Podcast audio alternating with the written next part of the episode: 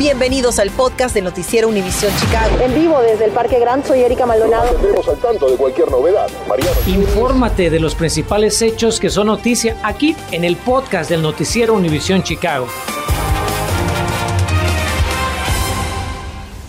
Buenas tardes. Iniciamos esta edición de las 5 con las condiciones del tiempo, pues luego de la lluvia de esta mañana aún hay posibilidad de más agua, pero también de una subida en esas temperaturas. Nuestra meteoróloga Ligia Granados monitorea para cuándo. Ligia, buenas tardes. ¿Qué tal, Erika? Muy buenas tardes. Ambas cosas que acabas de mencionar las hemos estado registrando ya.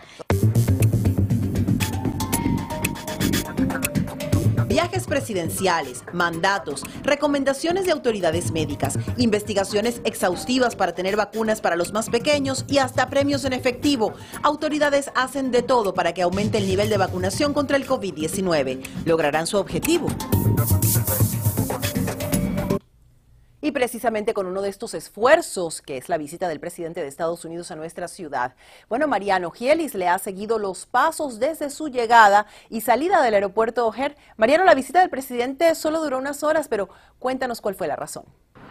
Erika, la verdad es que la visita del presidente pasó casi desapercibida para los residentes del área de Chicago, salvo para los simpatizantes del expresidente Donald Trump, como verán más adelante. Pero esta visita, como bien decía Erika, tiene mucho que ver con su plan de inmunización. De hecho, desde aquí, desde el aeropuerto Hare, el presidente se movilizó rápidamente hacia Elk Grove Village, donde platicó con trabajadores de una empresa que ya emitió su propio mandato de vacunación. El presidente Joe Biden llegó a O'Hare pasada la una de la tarde y tras saludar a la alcaldesa de Chicago, Lori Lightfoot, y a los congresistas Raja Krishnamurti y Mike Quigley y al gobernador de Illinois, J.B. Pritzker, se montó en el vehículo que lo condujo hasta Elk Grove Village. Allí visitó la construcción de un centro de datos que lleva adelante la empresa Clayco una de las tantas en el Estado que ya ha requerido a sus empleados la aplicación de la vacuna contra el COVID-19. Es que el presidente pretende promocionar que más compañías emitan este tipo de mandatos antes de que el gobierno intervenga en ese sentido. Se trata de cuidarnos el uno al otro, afirmó Biden. Se trata de ser un patriota, hacer lo correcto. Amigos, los requerimientos de la vacunación funcionan, remató el presidente.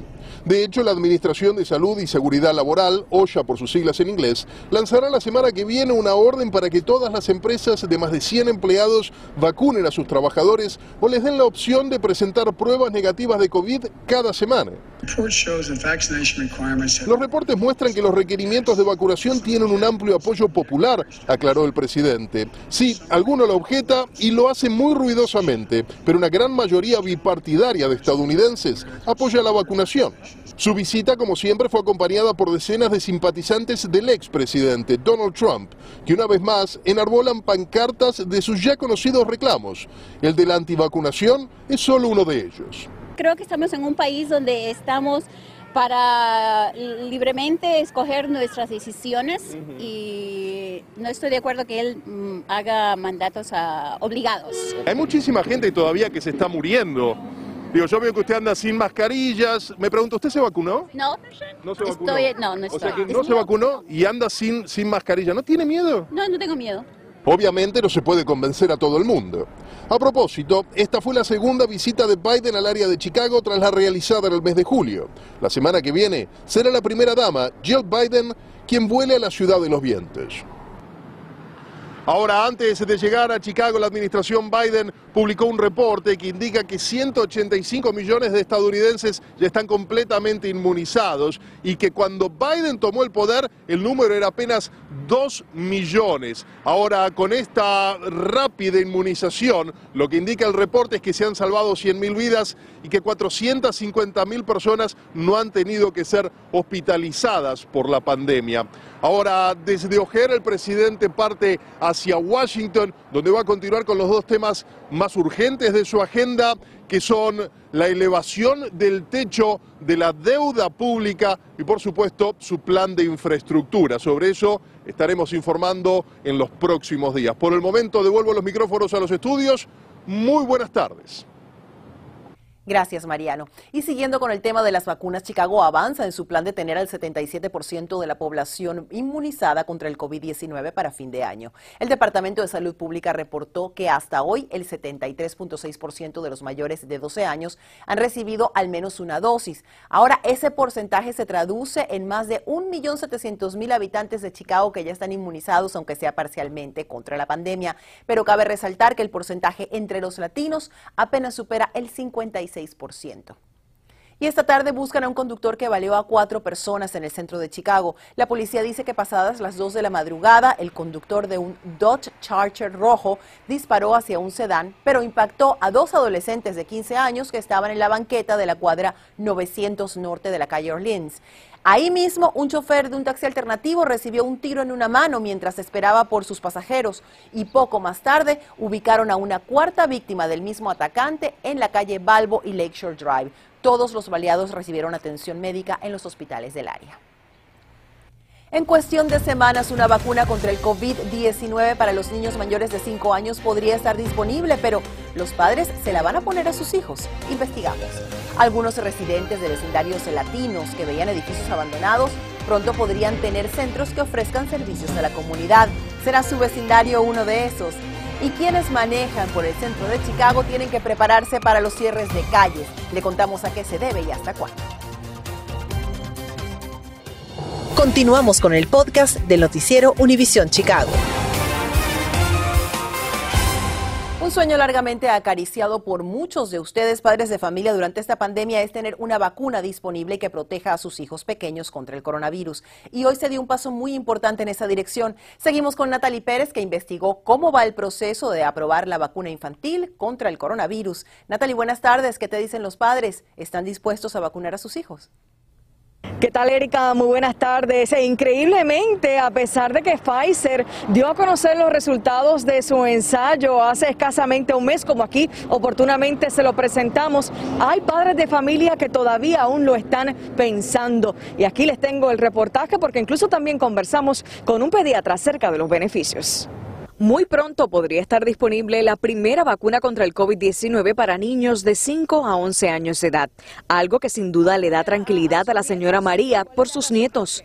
Pienso que la comunidad y todas las madres y los abuelos estamos preocupados por nuestros alumnos que están dentro de las aulas de las escuelas expuestos al COVID porque hay mucha gente y muchos niños que no se han vacunado y no quieren vacunarse. Y es que la compañía Pfizer pidió este jueves al gobierno federal autorización de emergencia para el uso de la vacuna. Como ustedes recordarán y como de hecho le informamos el pasado mes, Pfizer publicó detalles de un ensayo en la fase 2 y 3 que mostró que su vacuna contra el COVID-19 es segura y que generó una respuesta de anticuerpos robusta entre niños de 5 a 11 años. Pero, ¿qué pueden esperar los padres de familia acerca de esta vacuna? Consultamos a un especialista en pediatría. ¿Qué beneficios va a traer para este sector? Al momento que nosotros tenemos que el virus que está atacando a, nuestro, a nuestros niños eh, va a disminuir definitivamente lo que es la transmisión del virus, va también a ayudar a que los niños no terminen al hospital, porque vimos que se aumentó 10 veces más la cantidad de gente que estaba yendo a los hospitales en niños.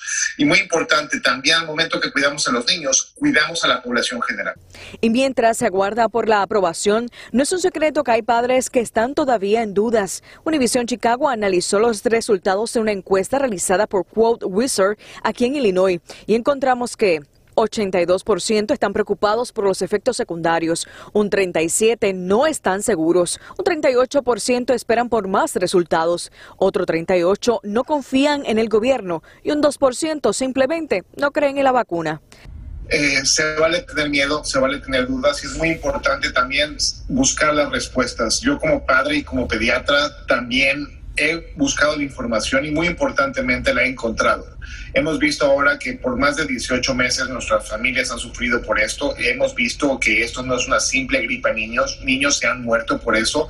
Es muy importante buscar esas respuestas con su pediatra. Se espera que el 26 de octubre la FDA se reúna con su comité asesor de vacunas para discutir la petición que ha hecho Pfizer. De Pfizer contar con luz verde. Se estima que entre finales de este mes y antes de Acción de Gracias, los Estados Unidos tenga la primera vacuna contra el COVID-19 para los niños. Así que estaremos muy pendientes al desarrollo de esta noticia. Estamos reportando desde Pilsen, les informó Natalie Pérez. Regresamos con más a los estudios. Esperemos que así sea. Gracias, Natalie. Y esta tarde tenemos buenas noticias para algunos vecindarios latinos, pues varias organizaciones recibieron fondos para echar a andar proyectos que beneficiarán a sus residentes. Carmen Vargas investigó cuáles son las comunidades. Carmen, buenas tardes. Cuéntanos en qué consisten los proyectos. Erika, muy buenas tardes. Estos proyectos se llevarán a cabo en ocho comunidades, predominantemente latinas y afroamericanas del sur y el oeste de Chicago, así como de algunos suburbios, y están a cargo de organizaciones sin fines de lucro, mismas que prestan servicios a las personas más vulnerables. La organización Chicago Community Trust anunció que donará 7.4 millones de dólares como parte de la iniciativa We Rise Together para apoyar a 10 proyectos de bienes raíces que tienen potencial de crear empleos y estimular la economía en vecindarios menos favorecidos. El concepto es eh, una coalición de diferentes eh, sectores de gobierno, de ONGs, de, empresas que juntos estamos, estamos tratando de invertir para que se recuperen las comunidades más afectadas por el COVID-19 y la crisis económica que creó eh, la pandemia. Los proyectos son parte de organizaciones comunitarias, pero fueron interrumpidos por la pandemia y ahora gracias a estos fondos podrán ser finalizados.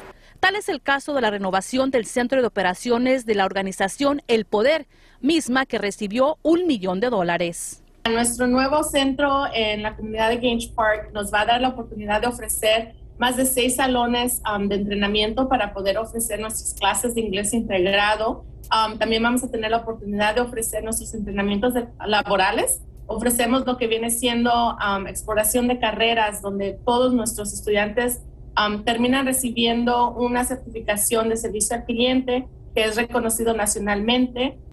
Los proyectos de bienes raíces se llevarán a cabo en ocho comunidades predominantemente latinas y afroamericanas del sur y el oeste de Chicago, así como de algunos suburbios, y se espera que ayuden a acelerar la recuperación de vecindarios que han experimentado falta de inversiones por décadas.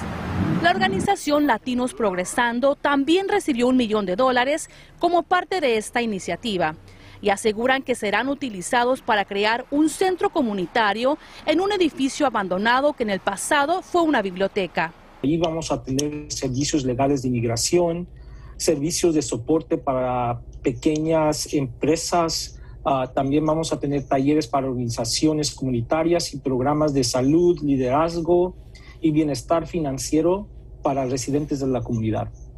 Un reportaje de Carmen Vargas y vale la pena resaltar que se espera que estos proyectos se finalicen para el próximo año para prestar así servicio a las comunidades más vulnerables. En más noticias, esta tarde ya iniciaron los cierres de calles por el maratón de Chicago aquí en el centro. El maratón será justamente este domingo. Avenidas alrededor del Parque Grand ya están cerradas al tráfico vehicular por los preparativos. Por ejemplo, Balbo Drive está cerrada entre Columbus Drive y el Lakeshore Drive. Para conocer todos los cierres, visite el sitio chicagomarathon.com, lo tiene en pantalla. Bueno, mañana se cumplen 150 años del gran incendio que destruyó Chicago. En nuestra aplicación tenemos un artículo con todos los detalles de este acontecimiento histórico, los daños y cómo residentes lograron reconstruir la ciudad prácticamente de las cenizas. Apunte su cámara del celular al código en pantalla para descargar nuestra aplicación Univision Chicago y tener acceso a esta historia. Si sale después de las 5 de la tarde del trabajo y quiere admirar los altares de muertos en el Museo Nacional de Arte Mexicano, hoy podría ser su día. Le contamos por qué. Estás escuchando el podcast de Noticiero Univisión Chicago. Y antes de despedirnos, el Museo Nacional de Arte Mexicano estará hoy abierto hasta las 8 de la noche con su exhibición del Día de los Muertos. Los visitantes también podrán participar en actividades especiales. El museo está en el 1852 oeste de la calle 19 y recuerde que la entrada es gratis para toda la familia. Esta es una exhibición que realmente vale la pena ver y que mantiene viva esta hermosa tradición del Día de Muertos. Llegamos al final en este jueves, pero lo esperamos con nueva información esta noche a las 10. Gracias por escuchar el podcast del noticiero Univisión Chicago. Puedes descubrir otros podcasts de Univisión en la aplicación de Euforia o en univision.com diagonal podcast.